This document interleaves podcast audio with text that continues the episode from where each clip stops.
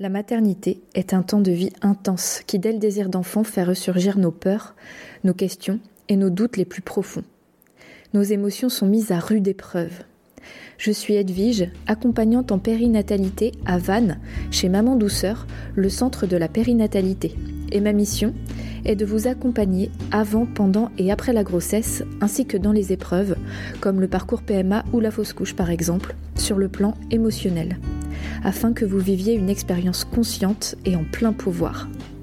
Ce podcast, c'est l'occasion pour moi de briser les tabous et de vous partager des problématiques et des réflexions que je rencontre chez les personnes que j'accompagne. Je vous souhaite une belle écoute. Hello tout le monde, j'espère que vous allez bien. Aujourd'hui, on va parler du troisième trimestre de la grossesse oui, ce trimestre qui signe la fin de ce moment particulier de la vie. Alors c'est important d'en parler parce que on va parler du corps mais aussi de ce qui se passe à l'intérieur de la psyché de la femme enceinte, euh, de ce qui se passe dans les hormones et vraiment je trouve hyper important d'en parler parce que ceci explique cela, ça explique beaucoup de choses en fait. Le processus hormonal particulièrement et cérébral euh, du troisième trimestre va expliquer notre comportement et parfois on se dit mais pourquoi je fais ça? Enfin bref, on va pouvoir euh, discuter de tout ça. Donc le troisième trimestre, concrètement c'est entre 6 et 9 mois de grossesse. Pour le bébé, donc le bébé est formé et c'est là où il se fait entre guillemets une beauté, euh, ses organes se terminent, toute sa physiologie en fait se termine, euh, même si je précise quand même que normalement le bébé humain ne devrait pas naître à 9 mois mais plutôt aux environs de 12 mois. Je crois que j'en ai déjà parlé, mais je vais refaire une petite explication.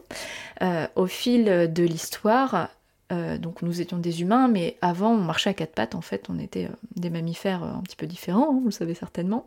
Et avec le temps, notre bassin s'est rétréci parce qu'on s'est verticalisé et notre cerveau a grossi, c'est-à-dire que notre néocortex, qui est le cerveau pensant, réfléchissant, a pris beaucoup de place. C'est le cerveau qui fait une forme de noix vous voyez, sur euh, un cerveau.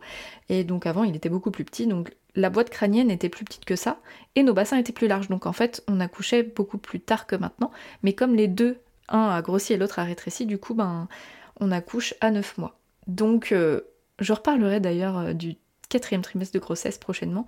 Si vous avez déjà entendu parler de cette expression, vous comprendrez du coup à quoi ça fait référence. C'est bah, ce quatrième trimestre qu'on n'a plus, mais qui devrait être normalement physiologiquement. Mais bref, parlons du coup de la grossesse effective aujourd'hui, ici et maintenant. Troisième trimestre, la fin de la grossesse. Du côté de la femme, souvent, alors si vous y êtes, vous allez certainement me confirmer qu'il y a de la fatigue physique déjà. On se sent lourde. Et puis il y a des mots comme bah oui, des hémorroïdes, les jambes lourdes, des remontées acides. Donc ça c'est les mots, euh, on va dire un peu classiques. Et là je parle vraiment des petits bobos, hein, pas des pathologies euh, à proprement parler, mais ce sont des, des choses qui sont fort désagréables. Qui plus est, si vous écoutez mon podcast là, tout de suite maintenant à sa sortie, il fait super chaud. On est au mois de juillet, et il fait vraiment chaud, donc euh, c'est des symptômes qui sont aggravés avec la chaleur. Pour avoir été enceinte de Victoire euh, l'été, c'était pas une partie de plaisir euh, par moment. Et voilà, je compatis à 10 000% si vous en êtes. Donc ça c'est sur le plan physique. Et sur les autres plans, on peut ressentir de la lassitude. Donc oui, lié à l'état physique, bien entendu, on a envie de voir notre bébé, on en a marre d'être d'être énorme. Mais il y a aussi une lassitude de tout le reste, c'est-à-dire qu'il se passe un truc où euh, c'est comme si on faisait le vide autour de soi, plus ou moins. Et on peut avoir d'un côté des pertes de mémoire, euh, des mots qui reviennent pas, on peut oublier des rendez-vous, être un peu à côté de la plaque, vraiment comme dans un brouillard. Et aussi en avoir un peu marre des choses qui nous concernaient avant, enfin de, desquelles on se sentait concerné mais qui ne nous regardent pas directement, par exemple bah, les problèmes des autres. Il euh, y a des femmes qui se disent mais mince, euh, c'est comme si j'étais égoïste, mais vraiment euh, ce que tel ami me raconte, j'en ai rien à faire quoi, enfin j'ai pas envie de... Bref, je suis pas là quoi, je suis là mais je suis pas là. Donc c'est comme si on se lassait un petit peu de, de ce qui se passe ailleurs que autour de soi et de son j'allais dire petit nombril, mais là un peu gros nombril du coup en fin de grossesse. Voilà, il y a, ce truc qui se passe où euh, on va en avoir marre, à la fois physiquement et puis euh, de ce qui se passe autour. Plus ou moins chez certaines femmes. Il y a des femmes qui vont le ressentir très peu et d'autres euh, vraiment complètement. Et donc on se crée comme un repli Et il y a aussi le symptôme, entre guillemets, on ne parle pas médical, mais il y a quelque chose de l'ordre de la nidification. C'est là où des femmes vont vraiment s'activer pour préparer l'arrivée de bébé, euh, que ce soit au niveau matériel, mais aussi faire le ménage dans la maison, euh, anticiper certaines choses et, euh, et s'y mettre avant que le bébé arrive, quoi. Et c'est là où vraiment c'est une forme de repli. Et dans le nouveau langage des naissances, qui m'a été transmis par Quantique Mama notamment, on parle d'embarcation.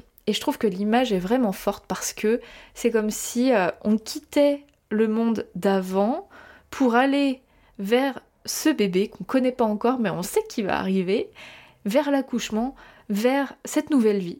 Et on va peut-être revenir en arrière mais pas tellement, on va trouver autre chose avec des éléments qu'il y avait avant mais quelque chose de totalement nouveau. Et donc c'est ce qu'on appelle l'embarcation. Ce que je tiens à vous partager, c'est que c'est tout à fait normal. Si vous faites partie de ces femmes qui ressentent tout ou partie de ce que j'ai cité précédemment, c'est normal. C'est un processus qui est absolument physiologique. C'est un processus qui est à la fois hormonal, je vais revenir là-dessus, cérébral. Alors sachez que le cerveau d'une femme avant et après la maternité évolue. On perd en masse cérébrale pendant la grossesse à peu près 7%, mais pour la reconstruire ensuite. Donc n'allez pas, euh, voilà, si vous êtes un petit peu euh, chercher la petite bête, euh, dire que la femme euh, devient bête, absolument pas. C'est-à-dire qu'il y a des zones de son cerveau qui s'éteignent pour que d'autres s'éveillent. Et c'est pour ça notamment qu'on dit que la maternité transforme les femmes et qu'on n'est plus la même. Et eh bien effectivement, il y a des parties euh, qui, ne s'allument plus mais qui ne nous servent plus. Et au contraire, on, est en pleine reconstruction, donc c'est pour ça aussi que c'est fatigant. Il y a le côté physique hein, qu'on voit bien évidemment, mais euh, tout ce côté chamboulement cérébral, ça prend aussi de l'énergie. Et donc bien sûr, bah, le, le processus physique hein, qui prend de l'énergie. Alors pourquoi il y a tout ça? C'est simplement pour nous centrer sur l'arrivée du bébé. Pourquoi on a besoin de ce processus? Eh bien parce que le bébé humain, quand il naît, il est dépendant à 100%. Quand le bébé humain il naît, il ne sait pas réguler sa température du corps, il ne sait pas se nourrir, il ne sait pas se déplacer, il ne sait pas se changer tout seul, etc. Donc quand le bébé il naît, il a besoin que sa maman soit centrée sur lui et son papa. Et donc, si on n'avait pas ce processus qui fait qu'on chante certaines choses un peu moins importantes, en tout cas ce que notre cerveau euh, décide euh, qu'il est moins important, pour euh, s'accaparer, enfin pour, pour se consacrer à l'arrivée du bébé, eh bien, on abandonnerait nos enfants et donc on serait plus là. Donc les choses sont totalement logiques et normales. Le bébé a besoin d'accaparer l'attention de sa maman. Alors je reviens sur le plan hormonal, je vous expliquais qu'il euh, y a un processus qui se fait, là moi je vais vous parler spécifiquement de l'ocytocine. J'y ai consacré un épisode, l'épisode 32 si vous voulez aller l'écouter. Quand l'utérus arrive en fin de grossesse, il développe des petits bourgeons récepteurs d'ocytocine. Ça veut dire qu'en fait il attend de recevoir de l'ocytocine. Donc il développe, c'est comme les piles, il développe le côté moins et puis il attend le plus, pour être très schématique. Cette ocytocine, pour faire court, c'est l'hormone qui permet les contractions utérines. Donc évidemment, l'utérus en a besoin. Et plus il y en a, plus les contractions seront efficaces. Et cette hormone, elle est aussi responsable des contractions utérines lors de l'orgasme, lors de l'éjection du lait, lorsqu'on allait. Donc c'est une hormone qui est pulsatile. On le sent, hein, c'est des spasmes. Les contractions, c'est des spasmes. Pour sécréter cette hormone et donc faire un stock en fin de grossesse, hein, si vous m'avez bien suivi, eh bien, on a besoin de nous sentir en confiance, en amour, en sécurité. C'est tout à fait fluide quand on pense que c'est cette hormone qui crée l'orgasme. Pour accéder à l'orgasme, il faut qu'on ne se sente pas euh, jugé, observé, en insécurité ou pas aimé.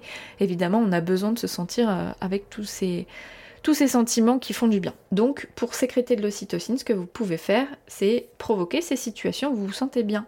Par exemple, avoir une discussion positive avec quelqu'un que vous aimez bien, que vous aimez tout court, manger un bon petit plat, rire, écouter de la musique, chanter, faire l'amour, vous offrir un massage. La liste est quasiment infinie, tout dépend de ce qui vous fait du bien. A contrario, on évite au maximum les situations où on va se créer du souci, de l'anxiété. Ça explique notamment pourquoi on en a un petit peu plus rien à faire des problèmes des autres au bout d'un moment. Tout est fluide, tout est logique et tout s'explique. Donc c'est un épisode qui n'est pas très long, c'est juste ce message que j'avais envie de vous transmettre parce que tout ça moi je le savais pas euh, lors de mes deux premières grossesses Et donc je me posais pas mal de questions. Là, aujourd'hui, tout s'éclaire. Une fois que j'ai appris tout ça, j'ai vraiment compris le processus et ça fait du bien de, le savoir. Donc du coup, je vous le partage en, tout, en toute bienveillance, avec grand plaisir. Je sais pas si vous saviez tout ça, mais en tout cas, moi, quand, quand je l'ai découvert, euh, c'est comme si j'avais retrouvé des pièces du puzzle qui me manquaient. Et du coup, je trouve que ça donne aussi des clés en vue de l'accouchement. Parce que bah là, j'ai quand même donné une petite pépite qui nous fait comprendre que plus on va stocker de l'ocytocine, et plus on aura des chances d'avoir des contractions efficaces et donc un accouchement plus court. Donc c'est bon à prendre. Hein. Donc c'est une bonne raison pour se centrer sur soi, éviter les problèmes tant que faire se peut, ou du moins les différer si c'est possible. Hein. On fait ce qu'on peut, bien sûr, la vie, c'est pas toujours tout beau, tout lisse, et on fait pas toujours euh, comme on veut. Mais si vous avez la possibilité de d'annuler pardon ou de différer certains problèmes, bah, dans ce cas, je vous invite vraiment à le faire. Et alors, ce que je dis aussi en accompagnement, c'est que parfois bah, on peut pas, il y a des choses qui se passent dans la vie, on est responsable de certaines personnes, ou voilà, il y a des choses dans la famille ou dans le travail, on peut pas toujours tout maîtriser. Si vous avez des situations stressantes, je vous propose de les contrebalancer avec des situations ocytociques plus plus plus. Par exemple, euh, bah, vous offrir un massage peut-être plus que d'habitude, vous faire masser. Euh, ça, ça donne un gros boost d'ocytocine. Donc là, je suis pas en train de vendre mes massages particulièrement, mais parce que je connais ça, c'est euh, du coup j'en parle parce que c'est un très très bon élément pour sécréter beaucoup d'ocytocine. Ça peut être avec votre chéri, vous faire un petit dîner aux chandelles improvisé, vraiment des choses qui vous font beaucoup beaucoup de bien et de vous les octroyer plus que d'habitude. Et j'ajouterais même que du coup, quand on rentre dans ce processus, après, quand le bébé est né, c'est difficile de revenir en arrière et de se dire euh, bon bah je ne compte plus. Et c'est aussi pour ça que parfois il y a des dépressions du postpartum, c'est-à-dire qu'il y a ce processus physique qui fait qu'on se centre sur soi parce qu'on en a besoin.